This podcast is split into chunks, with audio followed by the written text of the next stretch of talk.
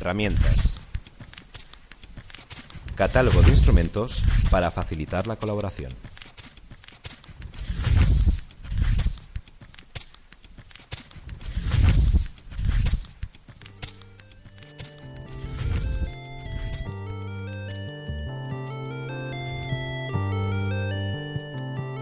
La RAE define herramienta como el instrumento por lo común de hierro o de acero con que trabajan los artesanos. On Collaboration y su investigación quiere conocer las herramientas de los artesanos de la colaboración. Queremos aprender a identificarlas, a utilizarlas, a extraer las claves que las hacen más útiles o más compartibles.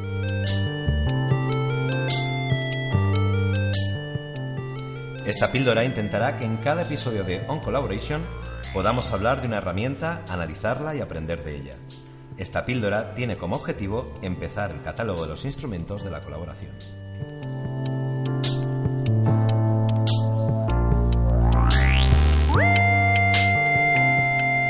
En este primer episodio piloto hemos querido empezar muy fuerte y queremos preguntarnos si existe una comunidad actual eh, que tenga más capacidad de compartir y colaborar que los programadores informáticos y específicamente los hackers.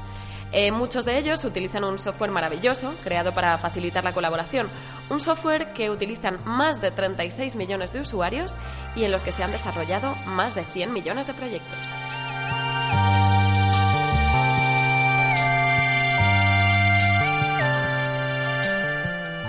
Asistidos por Manu Pascual García, hoy vamos a hablar con el hacker y hombre del renacimiento Alfonso Sánchez Uzábal sobre GitHub, dentro Skype.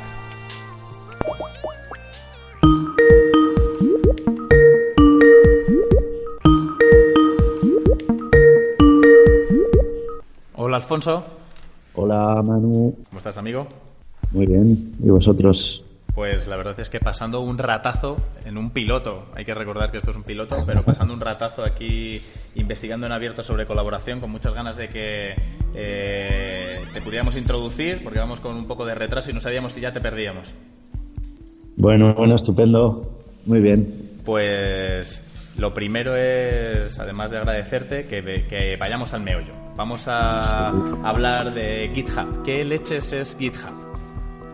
Pues, pues vamos a ver, es, la definición es súper sencilla. O sea, GitHub es un servicio web que permite compartir código. Ya está, punto. Eh, lo que pasa que para hablar de GitHub, eh, que es esta, esta plataforma que os cuento, eh, y para entender cómo, cómo ha cambiado un poco la manera de desarrollar código de manera colaborativa, hay que hablar un poquito de Git. Os voy a contar lo que es, lo que es Git eh, para entender lo que es GitHub. Git es un sistema de control de versiones. Es un sistema de control de versiones que ahora diré lo que es, eh, que, empezó a usarse en 2005. Para entender un poco la, importancia de, este sistema de control de versiones, hay que decir que lo empieza a desarrollar inicialmente Linus Torvalds, que es el, tipo que, empezó también a desarrollar el núcleo de Linux.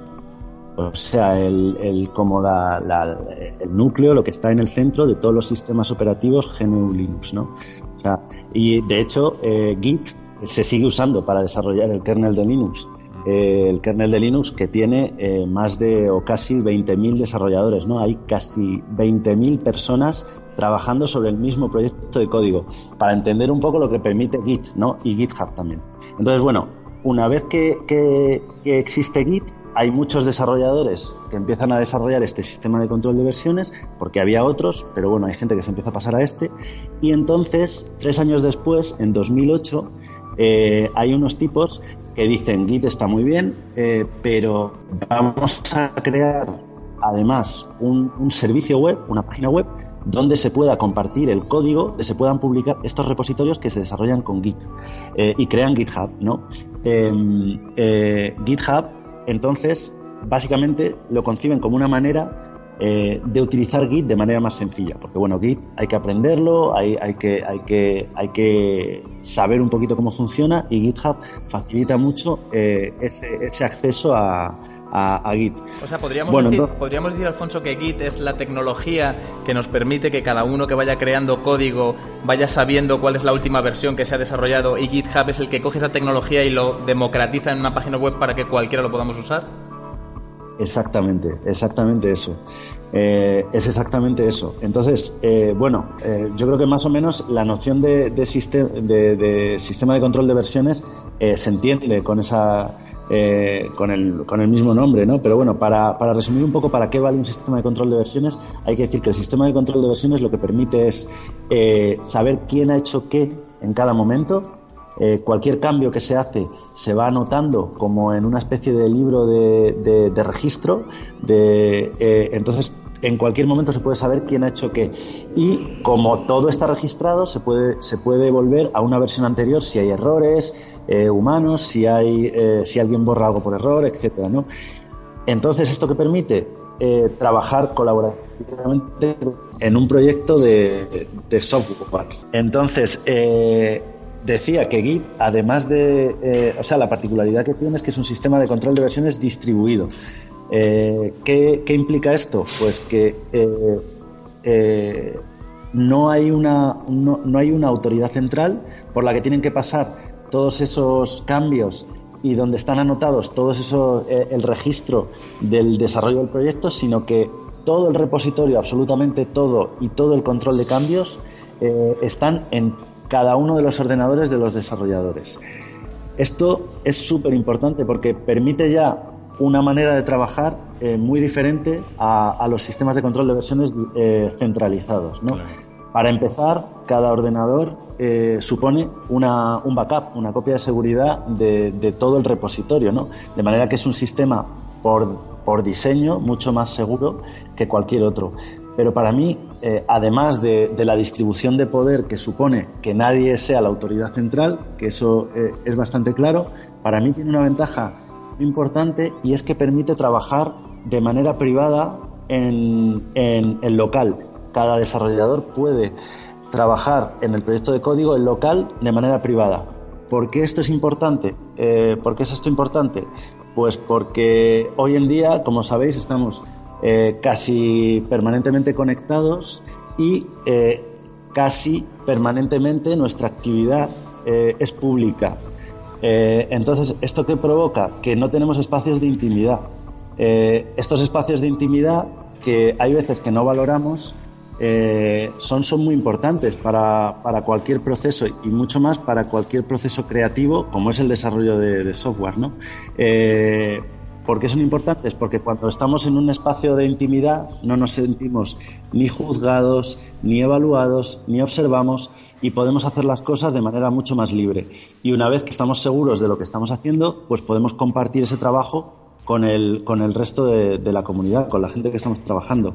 Un repositorio centralizado no permite eso.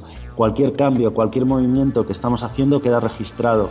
Entonces, inevitablemente la manera de trabajar es diferente. O sea, incluso nos imponemos eh, de manera inconsciente eh, una especie de autocensura que, que, nos, que nos impide hacer ciertas cosas que haríamos en un espacio de intimidad o que experimentaríamos en un espacio de intimidad, ¿no?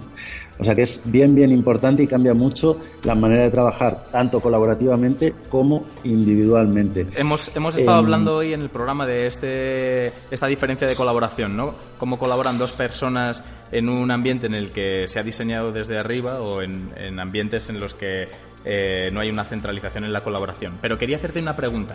¿Quién puede participar en GitHub? ¿Yo como usuario me puedo meter? Eh, ¿O necesito, entiendo, saber código, por lo menos? Claro, esa es, otra de las, de las capas interesantes que añade GitHub a, Git, ¿no? Eh, GitHub, mm, o sea, es una, como decía al principio, una, una plataforma para compartir código, pero con los años se ha ido convirtiendo en mucho más que eso. Se ha ido convirtiendo, casi podríamos decir que es un ecosistema de colaboración, ¿no? Porque en realidad no solo tiene un espacio donde compartir código, tiene eh, una wiki asociada a cada repositorio de código. Eh, cada no lo he dicho, pero bueno, el repositorio es como, como se llama a los proyectos de, código ¿no? en, el argot de, desarrollo. Pues cada repositorio puede tener asociada una wiki. Que se usa normalmente para documentar el proyecto. Eh, además, tiene un sistema de ISUS que se llama, que, eh, que permite enviar notificaciones a los desarrolladores. Para eh, un usuario, por ejemplo, que ha detectado un error, pues lo envía y así el desarrollador está, está al tanto y puede solucionarlo. O, puede, o puede, se pueden enviar también ideas nuevas o mejoras que, que se quieren introducir. Además, eh, GitHub permite eh, compartir eh, trocitos de código más pequeños que un repositorio que se llaman snippets, que son como pequeñas recetas o pequeñas soluciones que se pueden reutilizar en muchos, en muchos otros proyectos. Y, Alfonso, Alfonso, y si yo soy un programador que me meto en GitHub y arranco con un código para desarrollar algo, ¿cómo hago para que, o qué es lo mejor que puedo hacer para que otra gente me ayude a, a desarrollar ese código? ¿Hay algún tipo de estrategia que se utilice en GitHub para que esos códigos eh, faciliten la, que otra gente se, se meta a desarrollar? Claro, bueno, eh, este, este propio ecosistema de colaboración, como decía, eh, lo que permite son muchos niveles diferentes de colaboración. No hace falta ser desarrollador para enviar errores que tiene un código, ¿no? Entonces GitHub lo permite. no hace falta ser desarrollador para crear la documentación de, de, un código. Sencillamente, pues lo usas y, le cuentas a otros cómo usarlo, ¿no? Eh, entonces, Git permite como todos esos niveles de colaboración, también, por ejemplo, traducir un, un, un, software a otro idioma eh, o, hacer eh, difusión de, un software que, que, te parece interesante. Entonces, hay que decir que, que Git permite como todo eso, ¿no? si tú eres, ¿por qué, por qué un desarrollador, como, como preguntabas, le puede interesar compartir este un, software suyo en, GitHub? Pues porque eh, al ser una red social también da a conocer su proyecto a, mucha otra gente y tiene más probabilidades de que, de que la gente colabore en, el desarrollo de su software. ¿no? Dicho todo esto, hay que decir que eh, hace unos años alguien estuvo analizando los datos de GitHub y el, o sea, creo que eran datos de 2012, 2013, la última vez que lo miré, el 99% de los, de los proyectos de, de, código de GitHub tienen un desarrollador. O sea que la, la colaboración está, eh, bueno, no es fácil aún así, ¿no? O sea, no es mágico GitHub. Y quería hacerte para cerrar, la verdad es que daría para mucho más tiempo, pero eh, no lo tenemos, agradecerte mogollón, pero quería terminar con una pregunta y es si conoces eh, que el protocolo o la manera de trabajar de GitHub se haya extendido a disciplinas que no sean solo la programación. Es decir, eh, sabemos que Google Docs no utiliza exactamente lo mismo, pero parecido para que podamos escribir un texto varias personas, pero hay plataformas para crear música colaborativa a través de control de versiones, hay arquitectos arquitectos que trabajan en planos o en arquitecturas que trabajan con esto? ¿O de momento GitHub es la única plataforma que existe en Internet para trabajar así? Claro, eh, con respecto a esto que me, que me dices, si tenemos tiempo, dos, dos, dos cosas quería contaros. Por supuesto. Eh, la primera es que efectivamente eh, Git, el sistema de control de versiones Git, se usa para muchas otras cosas, no solo para desarrollar software. ¿no? Hay que pensar que hoy en día eh, casi todo eh, lo que producimos, eh, me refiero como obras intelectuales, es código, ¿no? Tanto la música como los diseños, como los libros. Entonces, hay plataformas y hay servicios en Internet que utilizan siempre como base Git un sistema de control de versiones para, para, desarrollar o para producir colaborativamente cualquier tipo de creación. Pues, por ejemplo, una de las más conocidas es Gitbook, que permite eh, escribir libros de manera colaborativa y con un eh, control de versiones detrás. Eh, hay varias plataformas que están especializadas en diseño, ¿no? y para, para, completar esto que me preguntas, quería, quería contaros como que claro, que no solo usando Git eh, se está trabajando de la manera en la que, en la que nos permite trabajar Git. La, diferencia, o sea, lo que, ha, lo que ha cambiado Git un poco en la manera de, desarrollar código de manera colaborativa son una serie de conceptos. Os cuento dos o tres que, yo creo que son muy ilustrativos. Uno de los conceptos es el commit. El commit es una pequeña tarea. Eh, toda la línea de desarrollo que queda registrada en el control de versiones se estructura en base a estos commits.